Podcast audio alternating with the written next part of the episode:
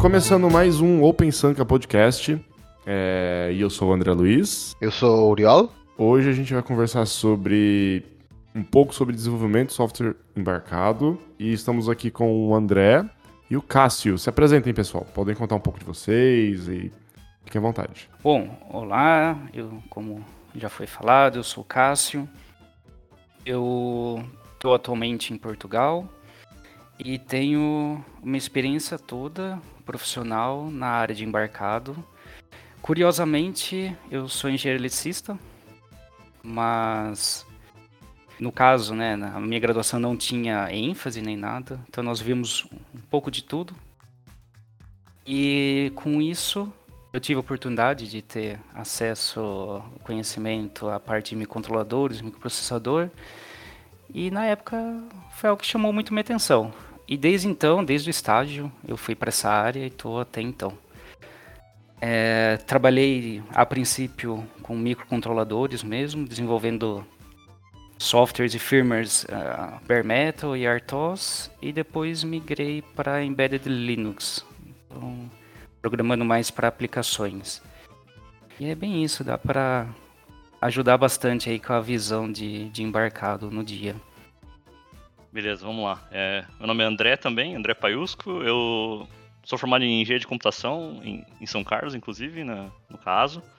É, diferentemente do Cássio, mesmo querendo ir mais para a área de embarcados e tendo visto alguma coisa na faculdade de microcontrolador, desde que eu comecei a trabalhar, desde o estágio, foi sempre em Linux embarcado.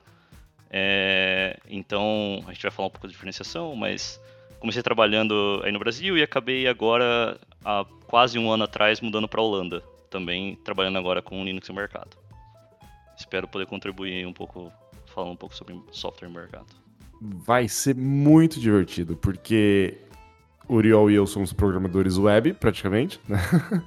E esse mundo é completamente obscuro pra gente, pra não falar outra palavra, sei lá, Oriol, o que, que, você acha? É, não, não, disclaimer total de não sei absolutamente nada. O mais perto que fiz foi fazer uma aplicação para PDA em 2008, então imagina, não, não sei nada, nada, nada, nada, absolutamente nada.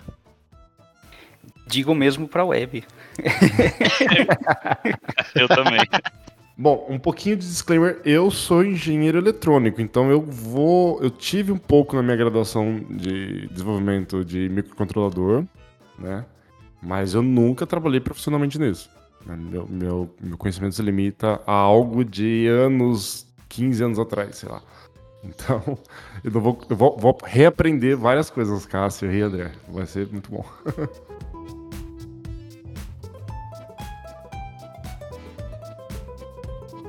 Bom, galera, hum, por que, que a gente fala embarcado, né? Por quê? Porque o, o software está dentro de um hardware é, e esse hardware não é um computador convencional, não é um servidor. O que, que é o desenvolvimento embarcado? Vocês conseguem dar uma definição pra gente? A definição de embarcado é uma coisa, acho que meio ampla, assim. A gente foi, tava tentando conversar sobre isso offline antes. E tudo que a gente achou, assim, o que a gente consegue sentir é que um software embarcado vai ser um software como qualquer outro, mas ele vai tentar controlar e, e vai, vai ser colocado dentro de alguma coisa feita especificamente para um caso de uso. Então, não, não como computador você consegue fazer N coisas, ou por exemplo, assim, por exemplo, microondas, por exemplo. Tudo que estiver dentro do microondas vai ser um software embarcado, que ele vai estar lá especificamente fazendo isso. Claro que não só a parte de microondas, você tem outras partes como relógio, etc. Mas vai ser um software que ele vai ter uma coisa, uma, uma, um motivo bem específico. Eu acho que isso é a mais geral explicação que a gente pode dar. E até uma ideia que talvez para vocês seja mais clara, que para a gente não é tanto, é reaproveitamento. Então, normalmente, como é muito específico, um, não, não necessariamente um software que você faz, por exemplo, para um microondas, você vai conseguir usar num outro, porque pode ser que mude completamente a plataforma do, do microcontrolador ou os periféricos conectados. Então, essa ideia de conseguir reaproveitar, há, há muita é, busca em tentar fazer um software que ele seja o mais reaproveitável possível. Mas como tem essa certa dependência com, com hardware, é, chega até um certo, um certo limite, do qual o máximo que dá para fazer é um desacoplamento do hardware e tentar só mudar essas camadas. Mas mesmo assim, ainda é bem difícil. E, e, não, eu ia, ia, brincar um pouco, né? Porque isso parece Solid, né? A SD Solid Single Responsibility aplicado na vida real, não? É, eu, eu, eu, diria que o, que o S de Solid sim ia ser aplicado, e a gente inclusive aplica bastante. É, até porque você tem que considerar que você tenta fazer o máximo de genérico, uma coisa genérica, mas isso vai depender da arquitetura do processador ou microcontrolador que está usando, os periféricos deles e também as restrições, porque você tem que fazer a coisa mais barata possível e usando o mínimo possível. Então, é, o Solid acho que é bem requisitado assim na, na área. Uma, uma dúvida, uma dúvida. Uh, vocês comentaram sobre reaproveitamento, né? E, e, depois imagino que vamos entrar um pouco mais na, nas linguagens que vocês usam no dia a dia.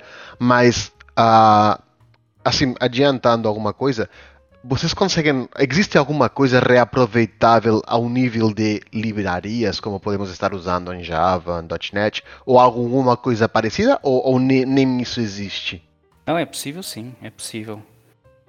É possível criar uma ideia de, de biblioteca em que você faça até certos acessos, uh, por exemplo, a serial ou algo desse tipo, em que ela seja bem genérica e ela só faça realmente interface.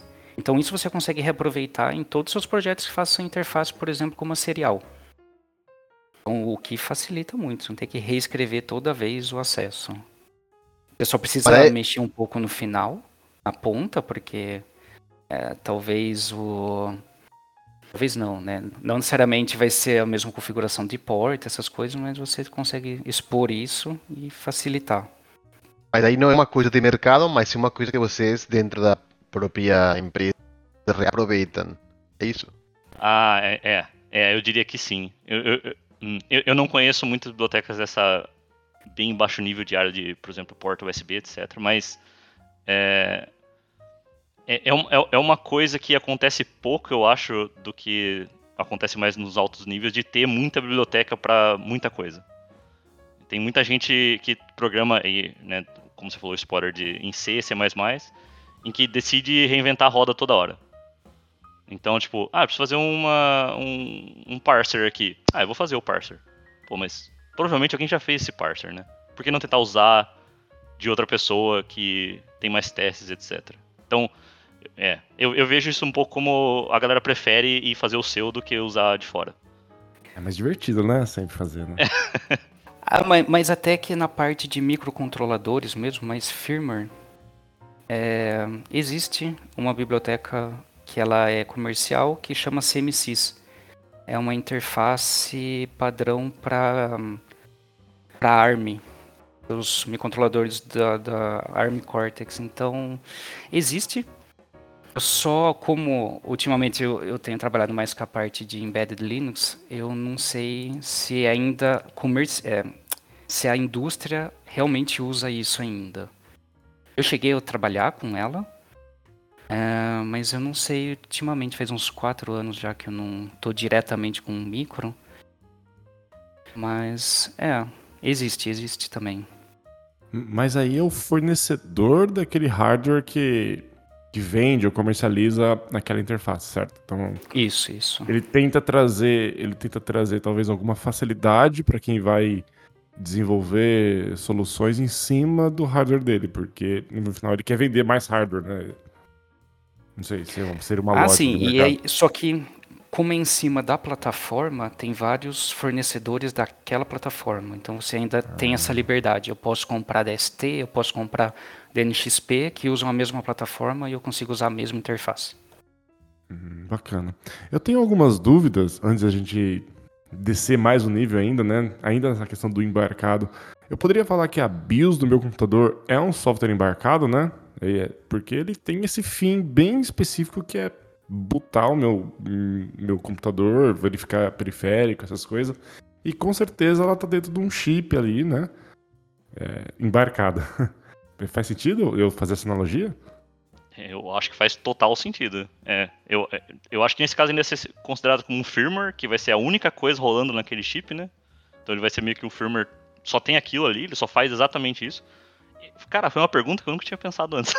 Mas eu, eu, consideraria como embarcado. É, eu não sei, é, eu caso. também. Agora, a segunda pergunta. Qual a diferença de, de um firmware para um software embarcado? É, e digo mais, você, uh, Cássio comentou que agora trabalha com Embedded Linux. Uh, imagino que dentro da parte de embarcados deve ter várias áreas, várias níveis de programação.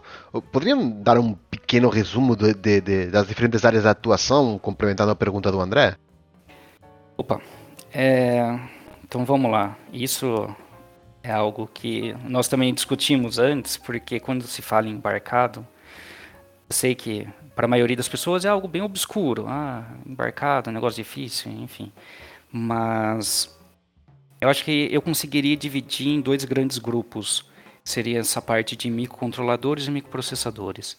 Então, o microcontrolador, ele é normalmente bem mais reduzido em capacidade, tanto em memória, processamento. Apesar de hoje já estar tá muito mais avançado do que já foi um dia, lógico, como tudo evolui. Só que Normalmente, as aplicações que usam somente microcontroladores, elas são mais simples e você consegue fazer e, elas são extremamente dedicadas. Por exemplo, o caso que o o Paiusco já comentou sobre um, um micro-ondas, uma geladeira que tem um display, então coisas bem banais assim do dia a dia, até um é, no carro principalmente a parte de automotiva é muito forte nisso tem um monte de microcontroladores fazendo coisas muito específicas. Tem um microcontrolador só para controlar os vidros do, do carro, tem um só para controlar painel, acender e, e, apagar os LEDs. Então, são aplicações extremamente é, específicas, que elas estão próximas do, da, da sua aplicação final. É, ao próprio teclado do computador também, tem um microcontrolador lá só para fa fazer a leitura das teclas apertadas, enfim.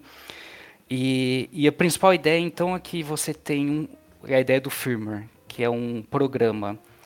Ele é extremamente específico, ele, como qualquer programa, ele nunca pode parar, então ele está sempre dentro de um loop. E nisso você sempre tem que pensar como tudo é reduzido, você sempre tem que ter preocupações com memória e recurso, que é sempre limitado. Então, mais para frente a gente vai ver até as limitações de linguagens para isso. É, e já já na parte de, de softwares, normalmente você tem uma aplicação muito mais robusta. Você tem um microcontrolador, desculpa, é o contrário. É um microprocessador e o outro é um microcontrolador. É, Para a parte de Linux embarcado, nós temos um microprocessador muito mais potente. Temos, trabalhamos até em projetos em comum aqui é, com dual core. Então, o poder de processamento é maior, a memória já está em gigas, então é bem mais tranquilo. Tanto que é possível rodar um Linux. Então, você tem todo o Linux rodando e as suas aplicações em cima disso. E aí você tem coisas muito mais complexas como por exemplo, além de controlar, ter a, você ainda até pode ter alguns acessos a hardware, mas não é tanto objetivo. Você pode acender LEDs, mas comunicar na CAN, no caso de automotivo principalmente. Mas você já pode até ter é, comunicação com com cloud também dá para com micro, só que é muito mais simples você ter toda a estrutura do Linux te ajudando com isso. Então, normalmente, projetos maiores, em qual você tem até mais recurso financeiro, para porque normalmente eles são mais caros, e você consegue despender todo esse poder também do, de um micro e ampliar muito mais o, o, o, poder de processamento e de coisas que você pode fazer. O que você precisaria talvez de uns três microcontroladores, você pode juntar tudo no microprocessador e fazer tudo junto. País fica à vontade aí. Não, eu, eu acho que a ideia de firmware, ela meio que se sobrepõe à ideia de um software para embarcado. É... Eu acho que fica meio, fica até meio confuso tentar diferenciar os dois, e daí eu vou fingir que eu não li isso em algum lugar, que falam exatamente que os exemplos de dispositivos que contêm firmware são sistemas embarcados.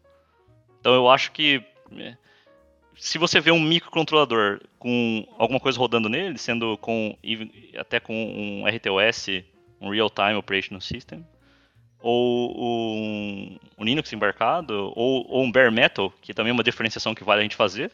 Então, bare metal seria uma coisa que está rodando só o seu código, simplesmente o seu código naquele microcontrolador, e é isso. Você tem um, um RTOS, que seria um real time, e daí você tem é, tasks nele, então você vai ter mais de uma thread rodando ao mesmo tempo, e você vai conseguir chavear entre elas, etc. E daí você vai ter um sistema embarcado rodando Linux. Eu acho que nesses três casos, no bare metal, isso é um firmware, na minha visão. É, no RTOS, o que você vai estar rodando em cima ali, eu acho que vai ser um firmware, talvez até o RTOS pode ser considerado um firmware. E no sistema embarcado já com. Um, no, no, Linux embarcado já seria. Eu acho que próprio. Talvez o Linux em si seria um firmware, porque eu acho que o firmware também considera na parte de ter um sistema operacional o próprio sistema operacional. Pode ser um firmware. Tá. Ó, ó, ouvindo vocês falar, eu tô fazendo essa relação na minha cabeça, né? Então, assim, quanto mais específico, mais limitado é o meu recurso, no caso eu tô falando do microcontrolador, mais simples, teoricamente, o meu software, né? Então eu chamo esse cara desse firmware, né? Nesse sistema embarcado. Quando eu subo um nível onde eu tenho mais recurso e eu vou já na linha de microprocessadores, onde já sou capaz de colocar um sistema operacional ali dentro, apesar de ser um sistema embarcado, é, o Linux que eu estou colocando, que é um sistema operacional, tem uma complexidade, então ele já não tem mais aquela responsabilidade tão única, né, de um firmware, ele pode ser considerado um firmware, mas geralmente não é. Aí quando a gente sobe esse mundo ainda para os computadores convencionais, a gente não tem mais microprocessadores. A gente tem um processador, aí sai com oito núcleos, não sei o quê, e a gente já tem essa complexidade de mais de um sistema operacional, etc, etc. Né? É, né? Seria essa escala que, que, eu, que eu consegui observar. Tô, tô certo, né? Tô seguindo o raciocínio de vocês. Boa, boa. Eu sim, acho sim. que sim. Eu acho que é um bom raciocínio. Uma pergunta, talvez me perdi alguma coisa. Uh, vocês comentaram que o microcontrolador, por exemplo, poderia ser um micro-ondas ou uma geladeira com display. O microprocessador, que poderia ser um celular? Aí a gente entra no ponto de celular ser um, um sistema embarcado ou não. Essa discussão eu, eu, acho que ela é muito difícil, porque o celular hoje em dia ele, ele é um PC, né? Então, é. então ele é um sistema embarcado, mas ele faz qualquer coisa. É... Ele, é, ele é um sistema embarcado quando a gente olha fisicamente pelo tamanho, né? Pela, mas pela complexidade de sistema operacional, softwares que a gente desenvolve, eu, eu né, na minha leiguice, não considero um celular um sistema embarcado. Porque a gente tem ali uma série de, de, de, de softwares que não tem essa característica. Mas pela, pelo tamanho, né, pela mobilidade, soa, né? É, ele, ele, seria um sistema embarcado no nível de. Ele tá ali controlando vários periféricos. Né, nessa parte mais baixa, vai ter provavelmente outros microcontroladores ali dentro. É, pelo menos é o que eu considero que uhum. vai ter dentro. Não vai ter um. Vai ter só um processador no celular. Você tem muito periférico ali. Câmera e etc. E daí esses caras sim teriam. É, seriam mais, é, mais embarcados, assim. É, olhando um pouco para a arquitetura, me parece assim, o celular hoje, ele não tem mais um microprocessador, ele tem um processador, né? Que esses Qualcomm da vida aí são tão bons quanto os Intel, que tem em muitas coisas aí, né? Aí, com certeza, para esse processador funcionar, deve ter muito microcontrolador ali para ver é, GPS, Wi-Fi, né? deve ter muito periférico ali que depende de algum microcontrolador, alguma coisa para conversar com esse processador, né? Eu acho que olhando para arquitetura, deve ser algo desse tipo, né? Um, um monolito e vários microserviços. Exato. E daí, considerando como embarcado também, dentro do próprio rodando Android ainda é, é base do kernel Linux, você vai ter os, os, módulos do kernel que vão ser software considerado um software embarcado ali, que vai estar tá comunicando com esse cara, comunicando com o GPS, comunicando com todos os sensores do celular, câmera inclusive. Então, isso aí também é considerado um software embarcado. É, complexidade. Vamos ficar na web mesmo, né, Uri? Deixa. Não, isso é louco. Na web eu pensava que era complicado, né? Não, porque tem no back, tem no o, o banco de dados. Não, não, Me deixa, me deixa no web que é mais tranquilo. Bom, mas vamos lá. nenhum desenvolvedor desenvolve um celular sozinho. Então, é um conjunto de equipes, de sistemas. Sim, foi muito boa a ideia. Um celular tem muitos microcontroladores fazendo as interfaces, então modem, GPS, exato. Que alguma empresa só faz isso.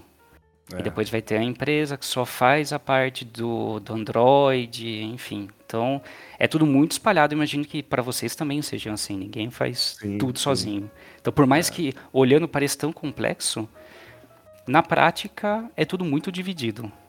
Então, espero que isso ajude a não assustar tanto as pessoas que pensem em embarcados.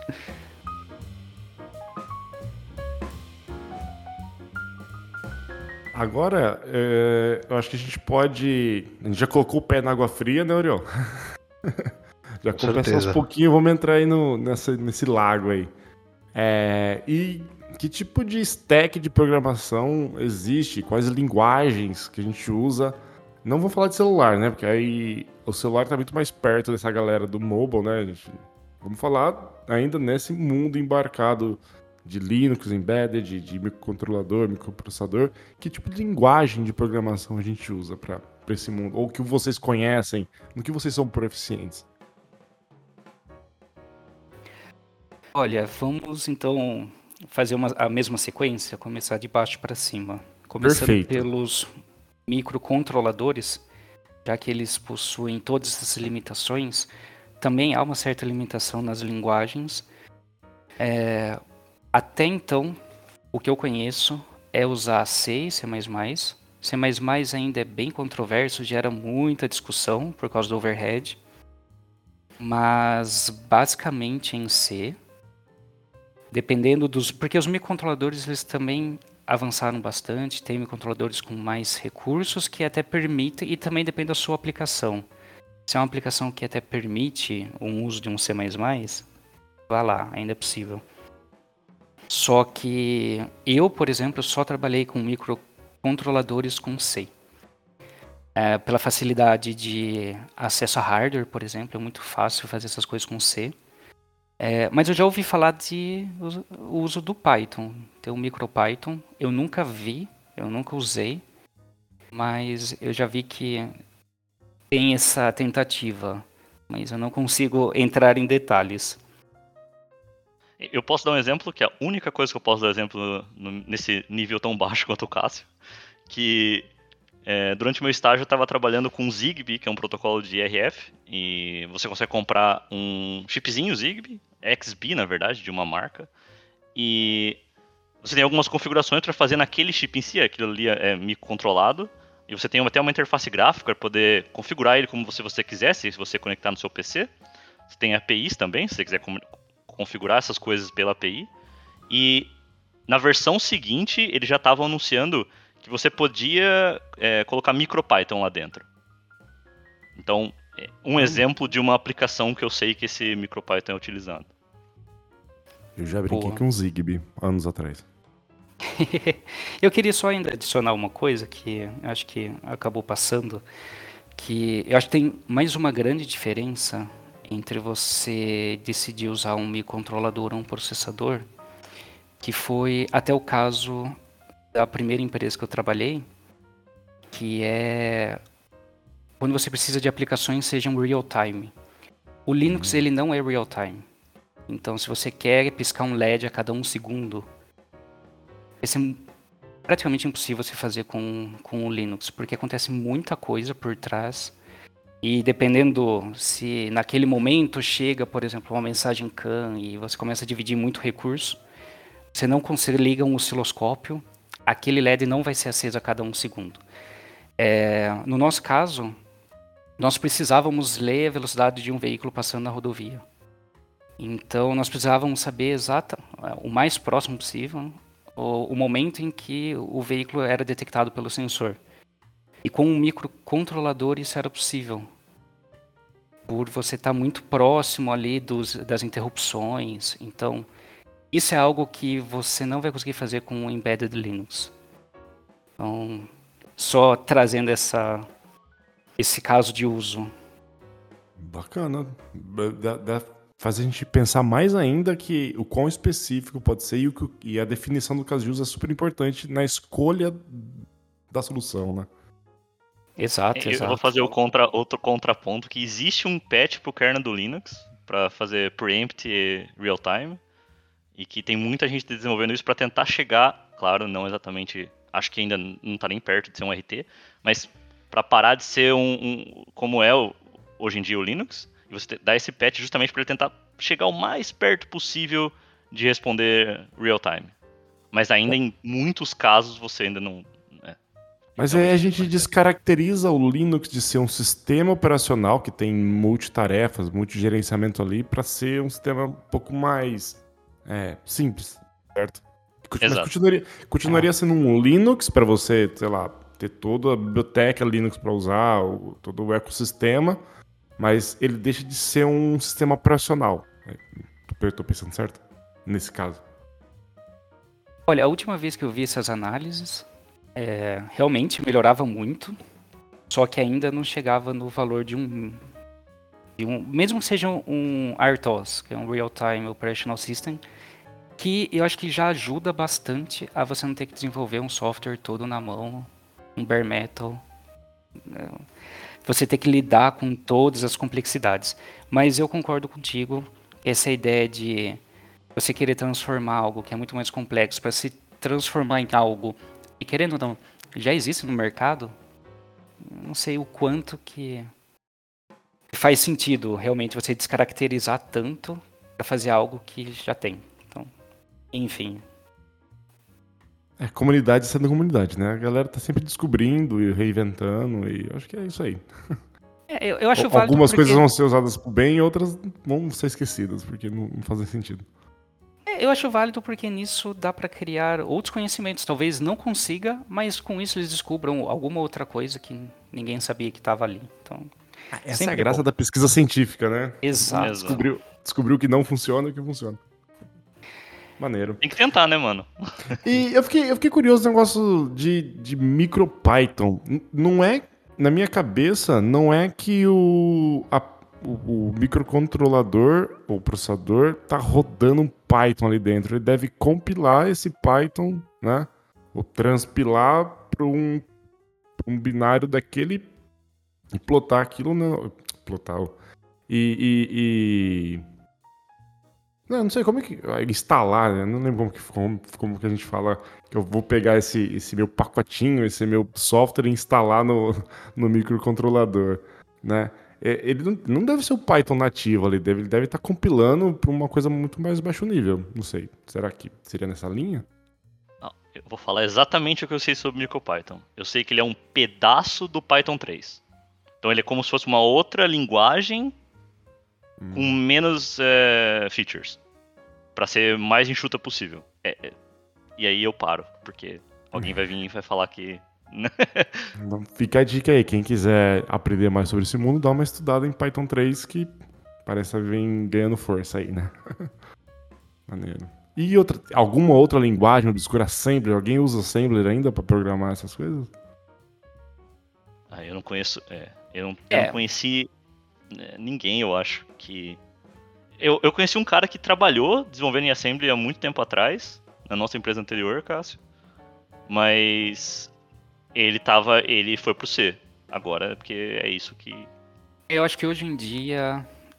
Eu, eu pelo menos não conheço tantas aplicações que usem, porque como já foi falado, os microcontroladores eles evoluíram muito, então não tem Sim. mais tanto essa necessidade de você escovar tanto bit nesse ponto para economizar. Então, se é uma aplicação que requer muito mais do que um microcontrolador consegue fornecer, e há famílias que conseguem bastante coisa, já com muitos é, periféricos, aí parte para outra coisa, porque e até os custos estão muito acessíveis.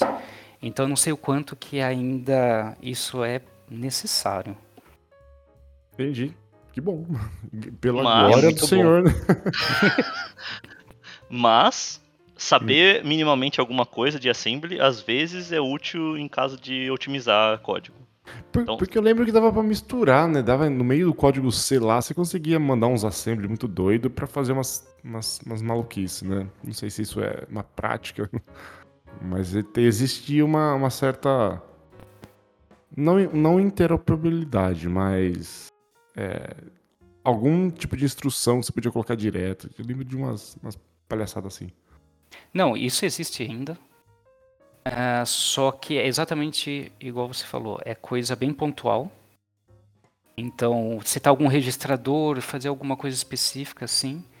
Aí dentro do C você permite isso, você escreve um- duas, três linhas de, de assembler e é isso. Mas escrever um firmware inteiro em assembler, não Tá vejo maluco. mais. Eu imagino. Ô, Uri, deve ser igual a gente lá no meio do controller a começar a escrever SQL, tá ligado? Ah, pode, pode, isso não pode. Não De- pode. Deixa que alguém faça por você, deixa, deixa o Hibernate ou Mas- alguém fazendo por você, mais É fácil. Só, o, só o Stack Overflow faz isso. ó. Mas Pô, isso é cara- universal, tá? Ah, é? É. Não existe programação sem Stack Overflow. boa, boa.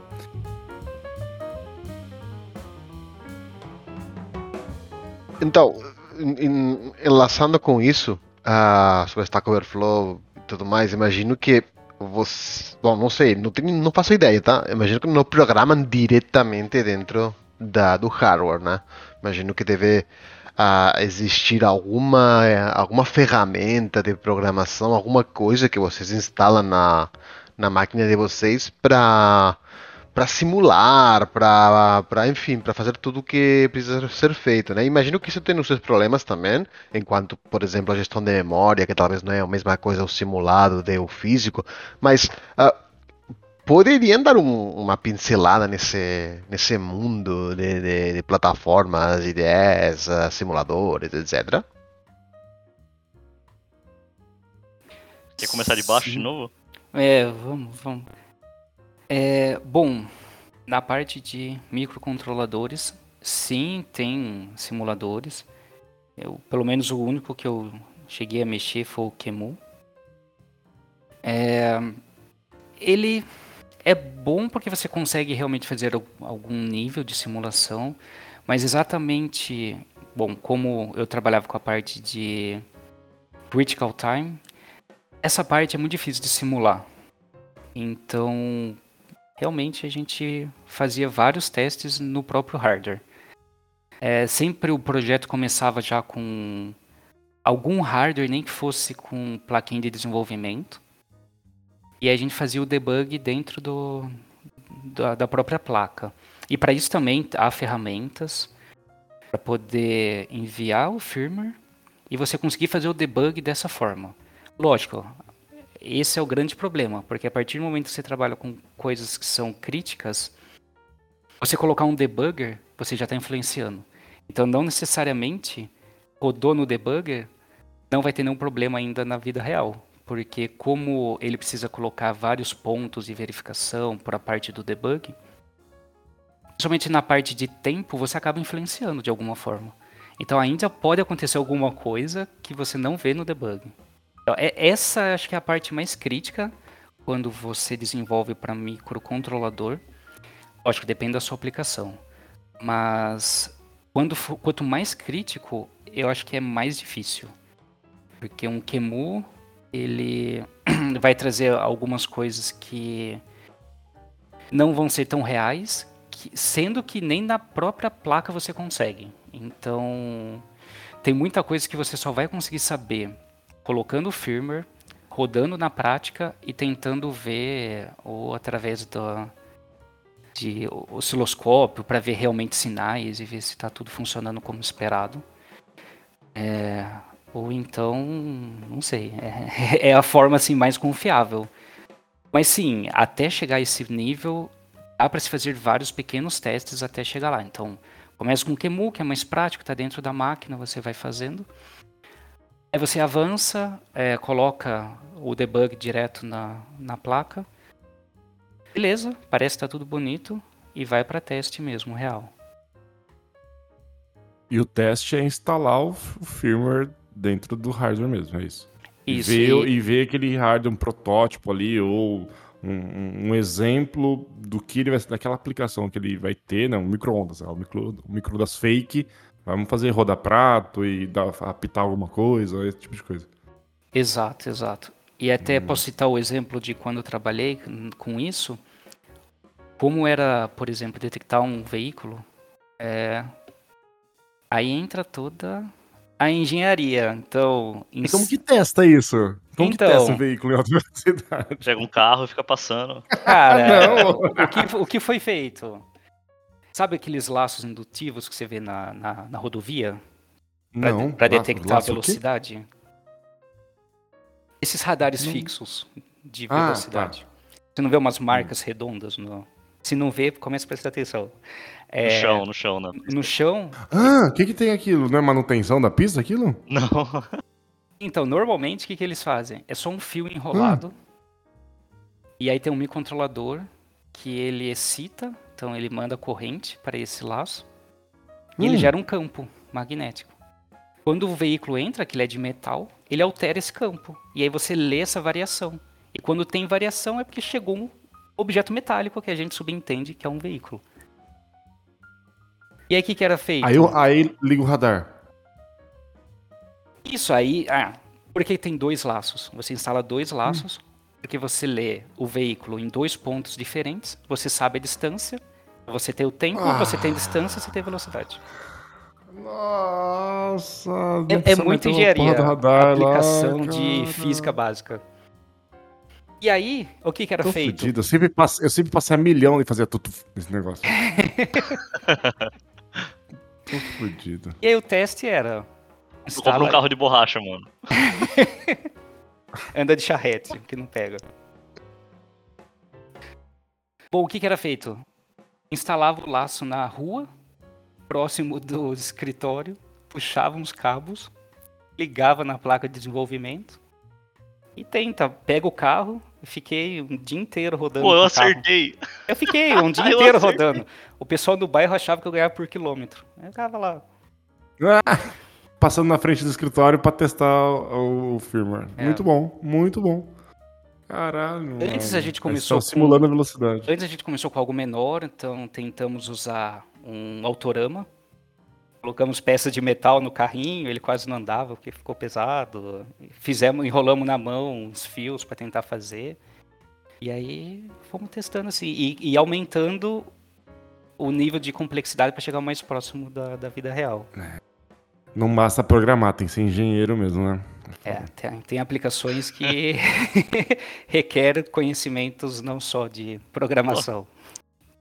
É. Eu ia falar das plataformas IDE da, no- da parte mais alto nível, mas a sua ficou muito mais divertida. Tá, mas. Ó, deixa eu ver se eu entendi, ô, ô Cássio. Então, beleza, você programa. É o QEMU, né? Que é esse emulador, mas você escreve o código em C dentro desse emulador, né? Ele é, uma, ele é, uma, ele é um editor de texto onde você. é, E ele mesmo você tem o botão onde ele instala o firmware ali. É, é assim, ele é, ele, é um, ele é um software para você escrever o firmware, certo? Olha, eu diria. Mas- Até me corrija para isso se eu estiver muito errado. Mas eu faria uma analogia com a Docker. Eu também não sei se vocês conhecem. Mas a ideia é que ele só emula o hardware. Você faz o seu programa normal.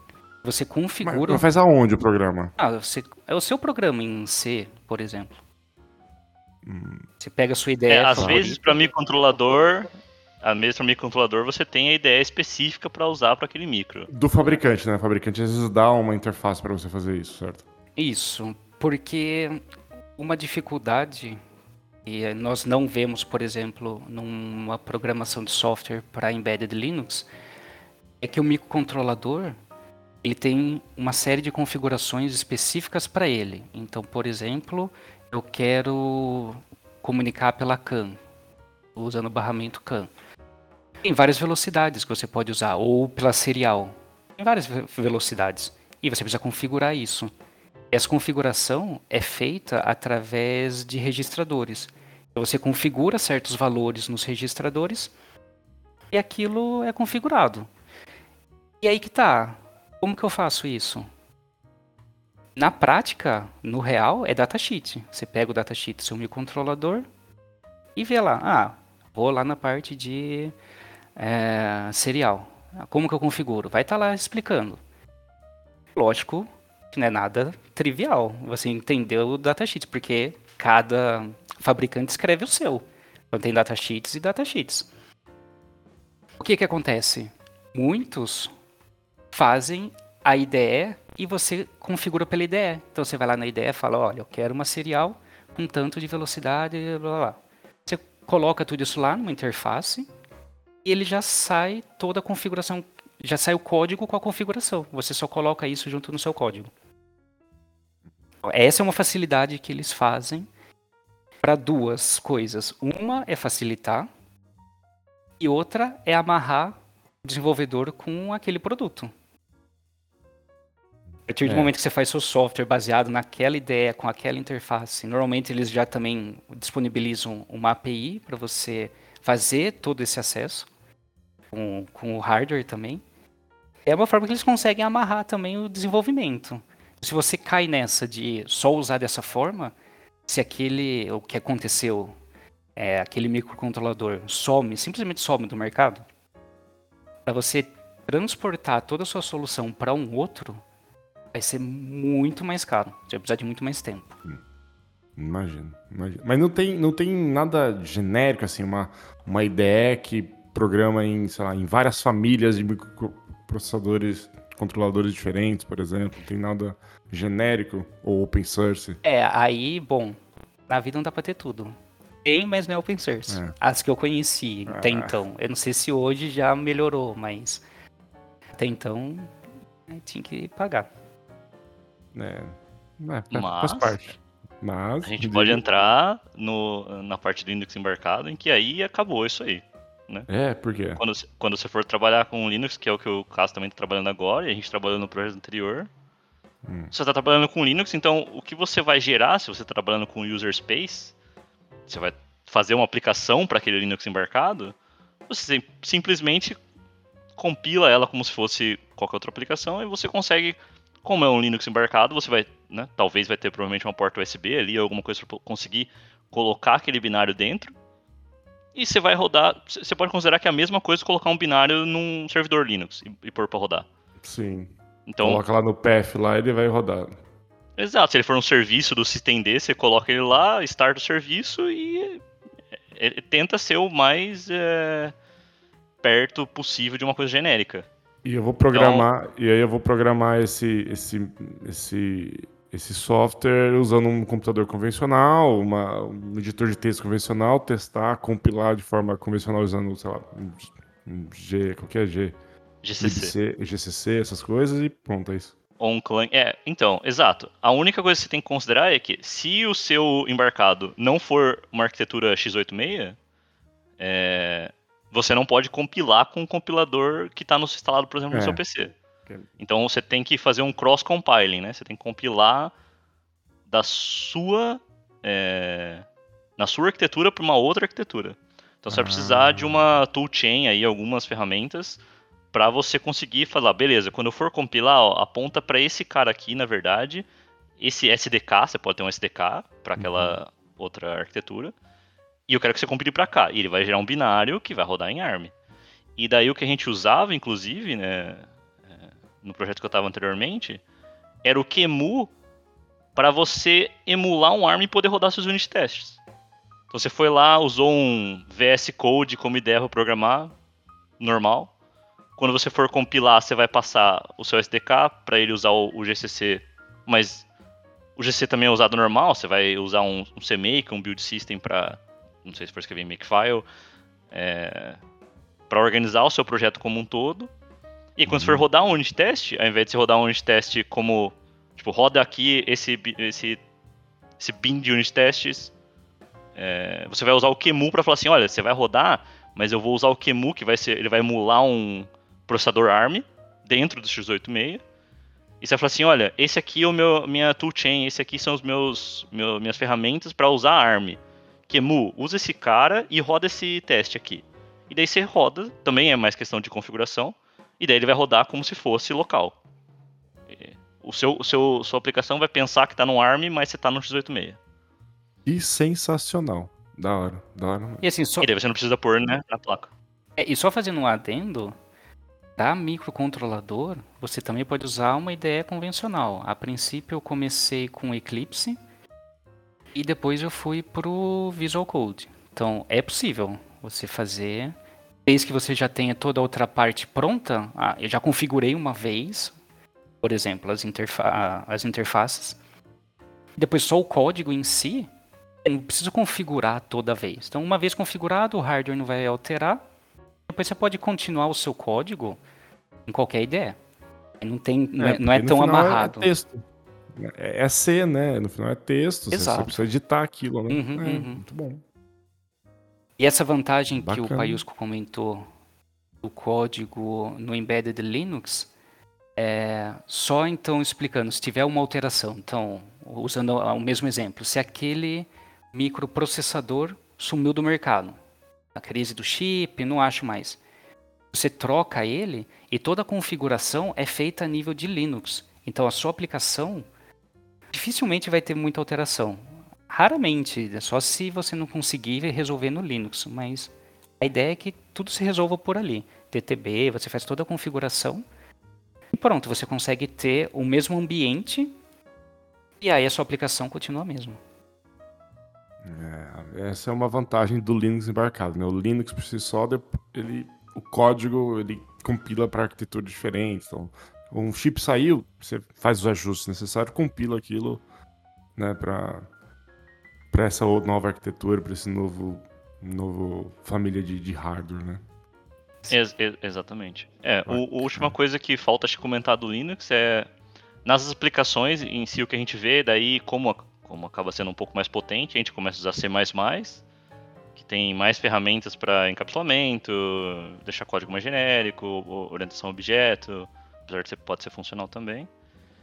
E para sua aplicação, como você falou, trocando o processador, é uma coisa é para ser transparente Sim. totalmente transparente. Você só tem que saber qual, se é a mesma arquitetura, então transparente. O que vai mudar, e daí se você está trabalhando com Linux embarcado e está mais próximo do Linux embarcado, existe algumas alguns frameworks para você compilar a sua própria distribuição Linux para aquela sua placa que você desenvolveu. Porque você vai pensar assim, pô, eu peguei esse processador, mas em qual porta do meu processador está conectado o GPS? E o modem? Hum. Tipo, isso pode variar muito de um para outro. Você não tá comprando uma Raspberry que tá sempre igual, saca?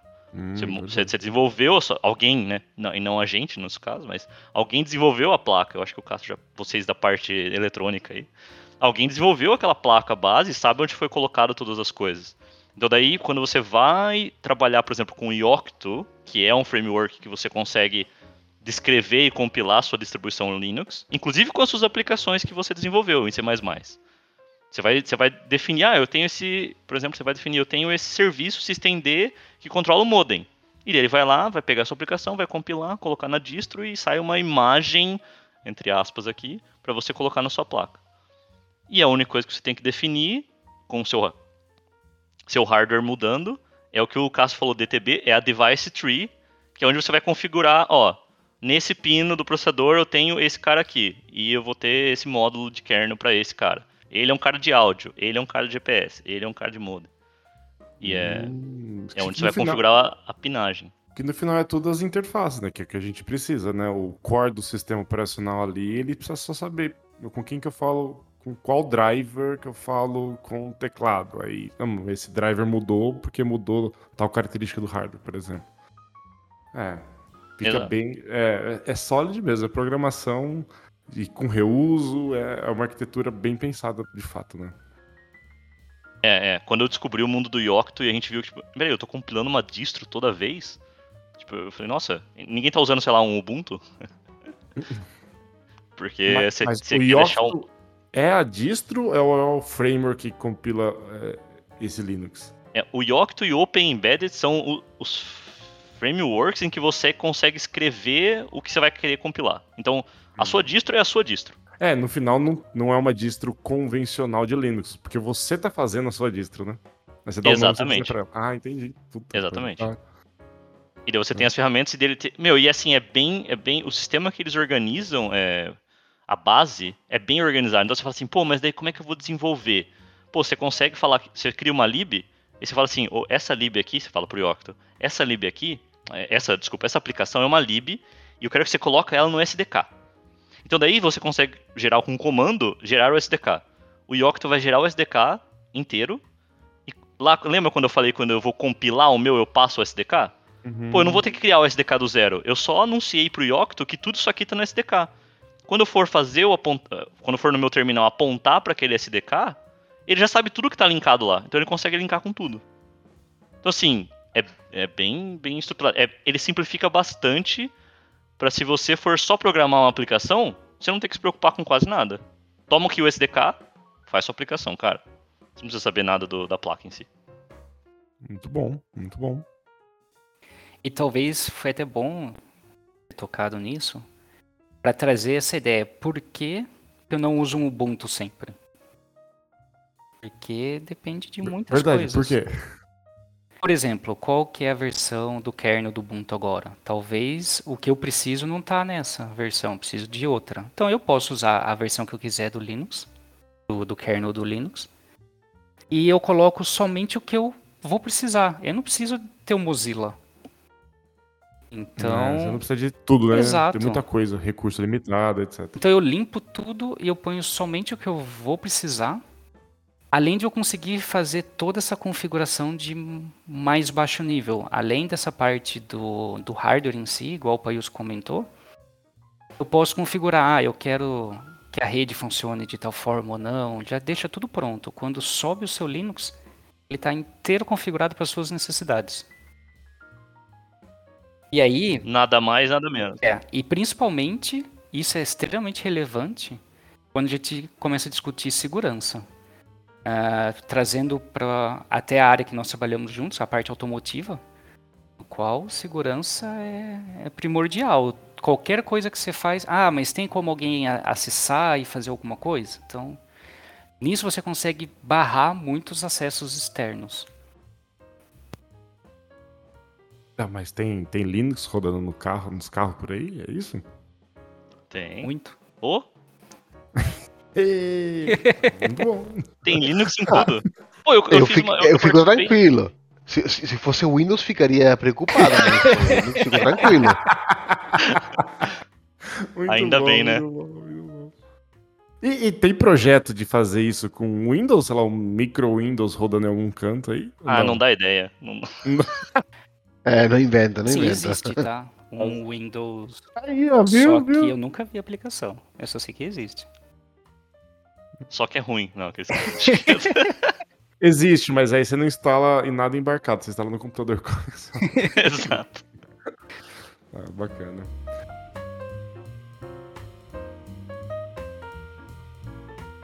Ah, é, olha, é, eu, eu, eu, tô, eu tô aqui é, deslumbrado com tanta coisa que eu tô aprendendo. Por quê?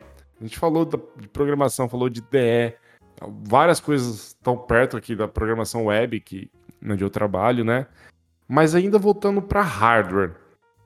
Né? Em algum momento o Cássio falou sobre famílias, porque imagino que quando a gente fala de linguagem de programação, sei lá, tem 10 famosas comerciais.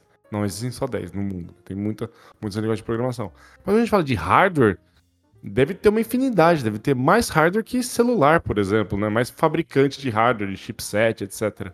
E como que organiza esse mercado todo de hardwares aí? Ou de, de, de desses softwares que alguém, alguma empresa vai fazer para colocar um Linux embarcado lá dentro? É, talvez seja menos que você imagine, tá? De famílias. Ah, é? é. É equivalente a, por exemplo, o computador. Os processadores que nós hum. temos. Tipo, é menos do que linguagens, por exemplo.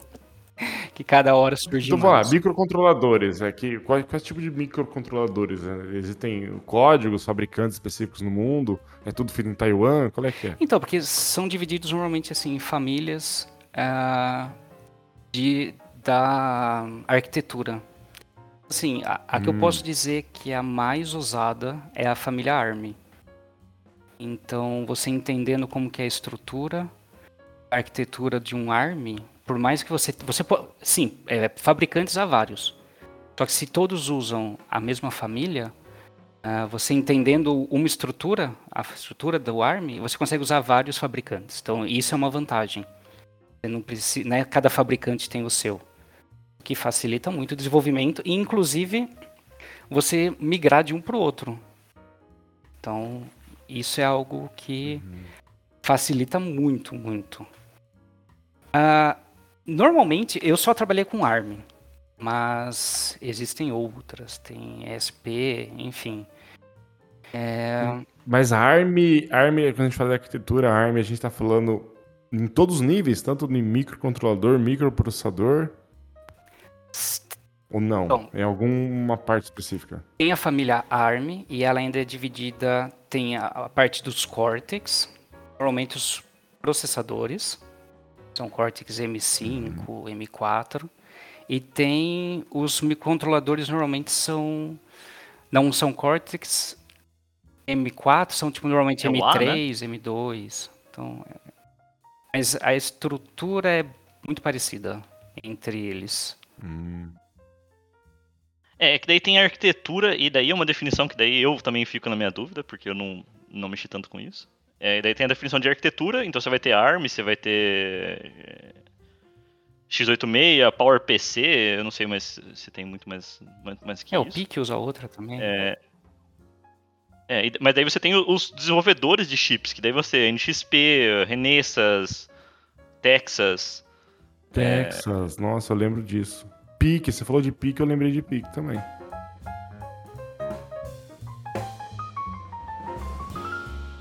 Ah, uma, uma, uma pergunta, uh, falando, falando um pouco sobre os hardwares que estão comentando, uma dúvida bastante, assim, muito básica, né? Uh, o que seria então um Arduino, por exemplo? Isso seria uma tentativa de facilitar acesso à programação embarcada? O, o que seria um Arduino ou coisas equivalentes? Muito bom. Nós discutimos até sobre comentar isso hoje. É, o Arduino ele usa microcontroladores da Atmel. E a ideia é que são, são ARMS, ARMS é popularizar o hardware, porque esse é um grande problema embarcado. O hardware ele é específico. Então como que eu vou fazer algo comum, sendo que a ideia é que ele seja específico? Então eles desenvolveram tanto a, o Arduino, por exemplo, ou então a própria Texas, a ST, ela tem kits de desenvolvimento, que é um, como eles dizem. Então, é uma plaquinha que ela só tem o próprio microprocessador, desculpa, o microcontrolador, e ela liga todos os pinos em pinos externos para você ligar o que você quiser. E aí você consegue ligar e configurar e usar. Isso possibilitou esse movimento maker qual eu posso simplesmente comprar uma, uma placa que ela é genérica, ela é só o micro, com todos os pinos expandidos para eu ligar o que eu quiser. E aí o céu é o limite. Eu posso conectar o que eu quiser e fazer o meu programa.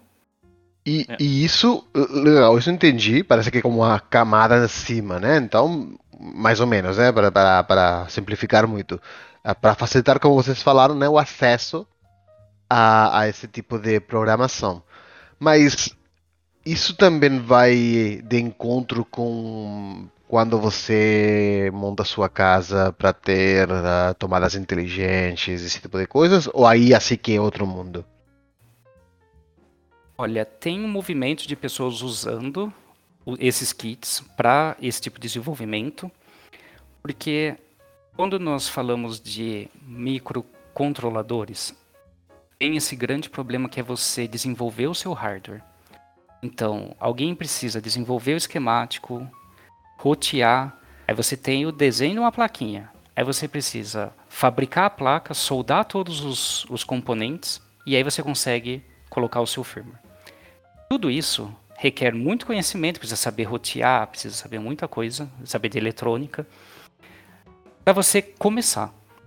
O que eles fizeram? Eles cortaram toda essa etapa e eles te fornecem uma plaquinha que já está tudo pronto. Você só conecta. Então, essa é a grande facilidade deles. Porque a partir do momento que, nós, que a ideia do embarcado é você ter algo específico, é, principalmente relacionado a hardware, é diferente um computador que você pega qualquer computador e roda o que você quiser. É, eles cortam essa dificuldade e aí as pessoas em casa elas conseguem fazer esses tipos de teste. Então eu tenho já esse ponto inicial e eu posso conectar uma tomada e eu desligo e ligo, ou eu leio o consumo, ou eu ligo uma lâmpada e eu desligo e ligo. Lógico que a princípio, se você usa esses kits, hoje em dia eles estão muito avançados, você tem placas bem pequenininhas. Mas mesmo assim, não foi feito para isso, porque a ideia é que ela seja genérica. Então fica meio que um Frankenstein, assim, fica a placona, não sei o que, os fiozinhos. Mas também, como tá tudo nesse universo, tem o, desenvolvedor que ah, o fabricante, o próprio Arduino, que já faz o case para você colocar caixinha, já com pontos para você colocar conectores. É, o Arduino, só para adicionar no Arduino, que a gente está de microcontrolador ainda, é, você nem está programando numa linguagem, linguagem ali. É, eles têm um wrapper em volta de C++, em que ele já define algumas funções básicas para você, tipo um setup, um loop, e aquilo já vai funcionar. Ele tem o próprio IDE do Arduino, então ela também ajuda você a facilitar ainda mais na parte de, de desenvolvimento de software.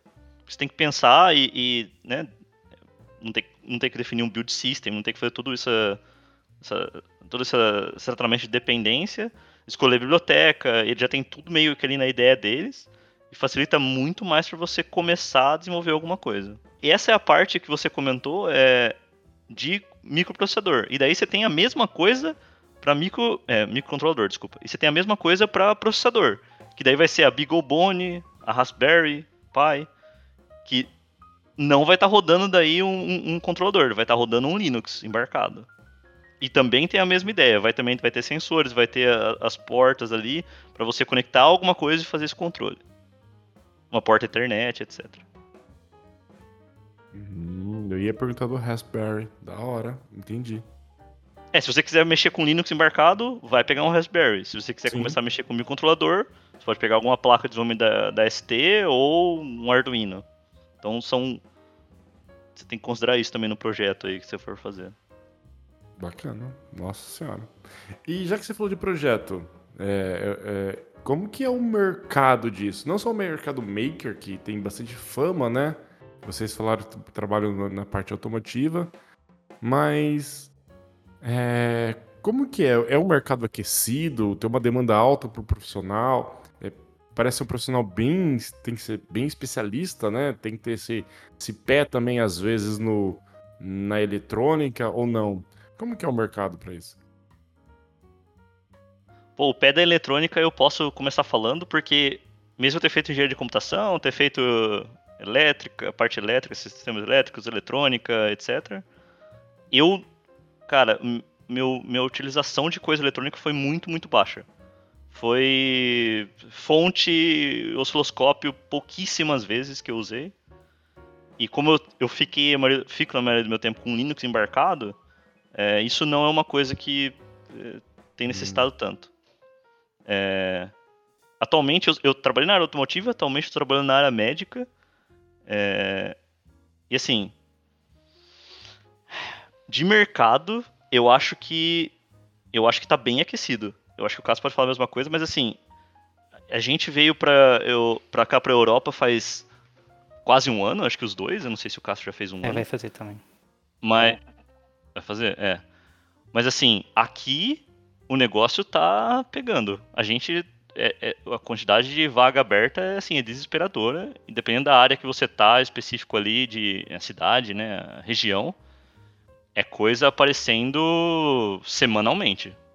Semanalmente. Então, Caramba. A demanda tá bem alta e os requisitos são, no geral, pelo menos, obviamente, por causa de eu ter essa experiência, C++ Linux embarcado. É, hum, o, o, que eu gostaria de adicionar aqui então é o seguinte: é, como que a área, como nós falamos que embarcados nós podemos colocar em dois grandes grupos, então microcontroladores e processadores, essa parte de embedded Linux, muito forte. Por exemplo, o caso do Paiusco, a parte médica, eles usam Embedded Linux. Eu estou atualmente trabalhando na parte. É, seria meio que considerado automotivo, apesar de não ser carro, sim empilhadeira, mas segue basicamente os mesmos princípios, só não tem o mesmo rigor de, de segurança, não segue certas ISOs necessariamente, mas também embedded Linux. Então, é, realmente está muito forte. A parte de automotivo é sempre muito forte, mas não só limitado a isso. Uh, indo um pouco para a parte de microcontrolador, considerando que tem essa ideia de casa inteligente. Hoje tudo vai ser inteligente, né? Eles querem é, é, lâmpada, tomada, logo logo a caneca vai ter um display, vai escrever seu nome. Bom dia, Cássio, sei lá. É, com, com, todos esses avanços, tem microcontrolador em tudo. Então, antigamente, geladeira não tinha microcontrolador. Era só um motor que funcionava. Agora tem display. Você consegue setar a hora para ligar, desligar, aumentar ou diminuir a potência. Então, coisas que antigamente não tinham, hoje já começa a ter. Além de novos produtos, alimentador de, de pet, é um microcontrolador. Então, assim, eu, eu vejo que é uma área que vai demorar um tempo para desaquecer, porque cada vez mais as pessoas inventam novas soluções, novas coisas. Antes era só o fone simples com fio, agora com Bluetooth. Então tem microcontrolador ali. Um em cada lado, por sinal. Com supressão de ruído. Isso. Então, um fone normal, que agora tem supressão de ruído, por exemplo, tem um controlador só para isso. Então, assim, acho que até essa parte de. Porque, tudo bem, nós estamos falando de embedded Linux, mas esse outro lado também, eu acho que está muito forte e vai continuar. Eu posso citar alguns exemplos de projetos que eu vi na empresa e eu nunca tinha imaginado. Além de toda essa parte de automotivo, de aeroespacial também, que eu tenho visto vários projetos, mas tinha um projeto de uma cafeteira inteligente. Então ela reconhecia a pessoa e de acordo com o, que ela setava, saía o café no, da quantidade que ela queria, com a quantidade de pó e açúcar e leite. Então era tudo individualizado, como era feito. É, escovas de dente, então escova de dente inteligente, que sei lá. É, smart bands também, então ou então para ler glicemia, tem, enfim, uma infinidade de projetos que a gente nunca parou para imaginar que poderia existir, mas sim, as pessoas desenvolvem. É a famosa é, é a computação ubíqua que fala, né? Tá tão par, faz tão parte do nosso dia a dia esse monte de luz, esse monte de controle que a gente nem sabe que existe, né? Eles, mas eles estão lá, um monte. Né? Exato, né? exatamente. Caramba, minha cafeteira em casa tem microcontroladores, com certeza, porque além de ela ter um timer, eu consigo programar ela para ela ligar um, um, determinado momento. Nunca usei essa função, mas ela tem isso lá. Um, então pensei, é só uma cafeteira. É, um programador já fez isso, você não tá usando, olha só. Exato. e paguei por isso ainda. muito bom. E até coisas muito mais complexas, como a parte médica, que é extremamente complexo. A parte automotiva é extremamente complexa, mas igual nós falamos do celular, ninguém faz tudo sozinho ou faz ele inteiro. Então, ele é super distribuído. Todo desenvolvimento. Então, um carro não é feito só por uma equipe. Então, tem uma série de ah, equipes certeza. em várias empresas distribuídas pelo mundo. Então, é um projeto enorme, enorme. E é por isso que precisa de tanta gente. É, é, na automotiva, a gente pode até falar que a gente trabalhou num processo, num, num, num produto que era uma, uma placa, uma placa extra que ia é, no veículo e fazia o processo de telemetria. Então, é, angariar dados, é, ter acesso a GPS, modem. E isso era uma das coisas que eram colocadas no veículo. Então, isso tinha um time grande e a gente fazia aquele produto especificamente. E vendia para vários clientes. Então, assim, se você considerar quantos desse tem num veículo, é, são Nossa. vários. Então é, é, é, é, muita coisa. Parece que a gente olha assim, aparece. Ah, mano, mas nossa, vou trabalhar embarcado, o que que tem? Eu não tem vou trabalhar aqui é, na, é. na ARM, na Intel, só e acabou. Mas, cara, é, é, quando a gente começa a ver, e área médica comecei a entrar agora, é, nossa, é, surreal, surreal. mesmo que a gente fazia somente Imagina. uma parte de uma placa extra, então nem era essencial para um pro veículo, já era um projeto enorme, já fazia muita coisa, tinha acesso a modem, GPS, lia coisa da CAN. Então, somente isso, você já tinha acesso a muitas tecnologias e, e já era um grupo grande também.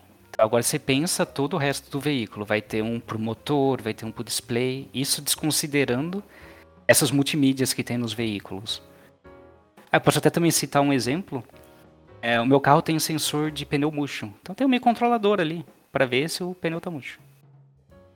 Então, coisas que a gente Caraca. nem imagina existe. Caraca, que foda. Muito foda, muito foda.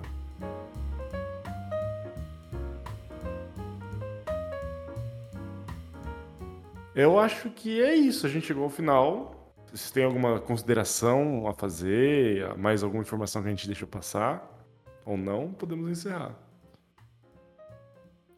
Eu, eu acho que ah, se alguém tiver curiosidade ou perguntas para tentar entender onde começar ou o que aprender, etc., acho que pode entrar em contato com a gente.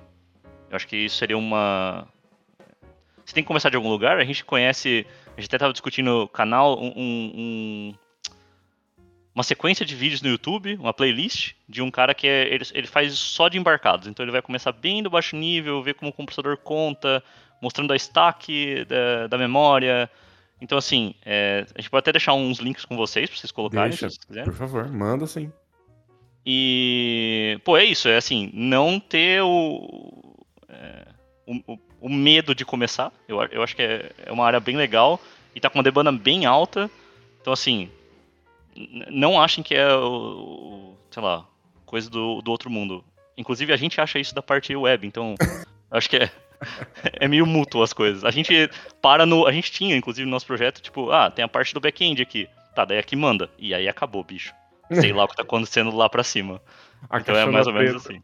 Exato, total caixa preta. Cada um faz sua mágica. Assim, Exato. É, eu acho que eu acho que isso é bem importante mesmo, porque a gente conta assim, parece tudo tão super mágico. Igual o Paisco falou, pra gente também o que vocês fazem é super mágico. Aplicativo de celular pra mim é super mágico. E assim, é difícil, tudo é difícil. Você tem que escolher o seu difícil. Então, começa, ninguém começa já fazendo um carro. Então você vai começar, vai fazer devagarzinho, vai fazer uma coisa, vai começar a entender. E acho que uma coisa que eu acho que é interessante do embedded, que vocês também têm, mas o que eu consigo explicar assim, o, o que é interessante é você faz alguma coisa, você programa e aí acontece, acende o LED mostrando o que aconteceu, ou então, enfim, você vê as coisas realmente acontecendo na prática e aquilo é muito animador. Então você vê e fala, caramba, consegui, deu certo, eu fiz, eu vi. Então tem esse lado que é bem palpável os resultados. É, isso é, acho que é bem estimulante na, na área, como para vocês também. Cada, cada área tem a- o- os seus louros aí. E é isso, começa devagar, não acha que assim, nossa, eu vou começar, eu vou fazer a minha Cássio distro Ubuntu e eu vou ser o, rei do embedded Linux. Não, todo mundo começa devagar, tenha calma, tenha paciência. E a gente não aprendeu em seis meses. A gente continua aprendendo, é um processo, acho que para todo mundo. Quem escolheu a, a área de tecnologia sabe que está sempre surgindo coisa nova. A gente vai estudar para sempre, continuar acompanhando.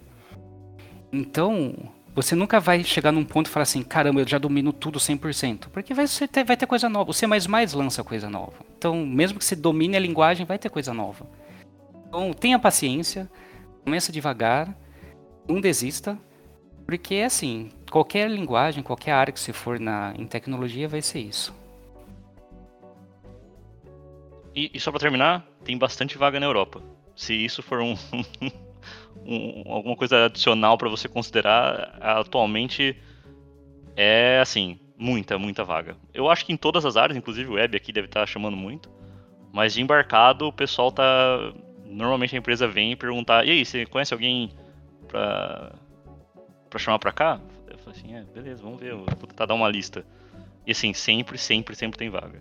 Mandem os links. Se a empresa de vocês está contratando, tem vaga aberta, a gente vai colocar tudo no post do episódio uh, e nos links de divulgação.